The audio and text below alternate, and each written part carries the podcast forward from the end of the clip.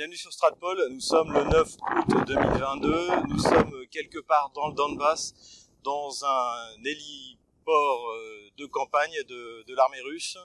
Euh, c'est une situation assez exceptionnelle puisque nous avons été invités par le comité des affaires internationales de la Douma, par euh, Leonid Slutsky, pour participer à une mission d'observation qui visait à voir ce qui s'était passé à Elenovka le 28 juillet lorsque les bandes armées ukrainiennes ont bombardé la prison d'Elenovka. Donc toute la journée a consisté à aller voir sur place le, tir de, missiles, donc qui s'avère être a priori un missile HIMARS, mais ça nous en parlerons dans notre prochain bulletin. Nous avons pu interviewer euh, des prisonniers ukrainiens qui ont survécu à ce bombardement et ensuite nous sommes allés à Donetsk où nous avons pu discuter avec euh, le ministre des Affaires étrangères, Madame euh, Nikonorova, que nos auditeurs sur Stratpol connaissent bien. Voilà, là on se prépare à repartir en hélicoptère sur euh, sur euh, Rostov, donc en vol tactique, hein, c'est au ras des au ras des arbres puisqu'on est bien sûr en zone de combat, et ensuite de Rostov spécialement pour la délégation, donc qui est composée d'Espagnols, d'Italiens, de Nicaraguayens, de Nord-Coréens et bien sûr de Serbes.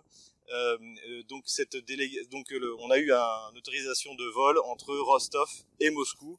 Et bah écoutez, je vous retrouve à Moscou pour vous dire comment se sera passé ce retour en vol tactique au ras des arbres. Voilà, je suis de retour à Moscou. Nous sommes le 10 août 2022. Nous sommes en fait arrivés hier soir à 21h. Selon le, programme prévu, d'ailleurs, je dois dire que j'étais extrêmement admiratif de l'exécution de la mission, hein, puisqu'on est parti à 6h du matin, avion jusqu'à Rostov, hélicoptère jusque dans le Donbass, Elenovka, Donetsk, retour en hélicoptère, vol tactique. Alors pour les spécialistes d'ailleurs, à l'aller nous étions escortés par des K-52, alors qu'au retour nous avons été euh, escortés par des Mi-24, ce bon vieux Mi-24 de la guerre d'Afghanistan. Et en tout cas, je peux vous dire que le vol tactique au-dessus du Donbass, c'est assez impressionnant.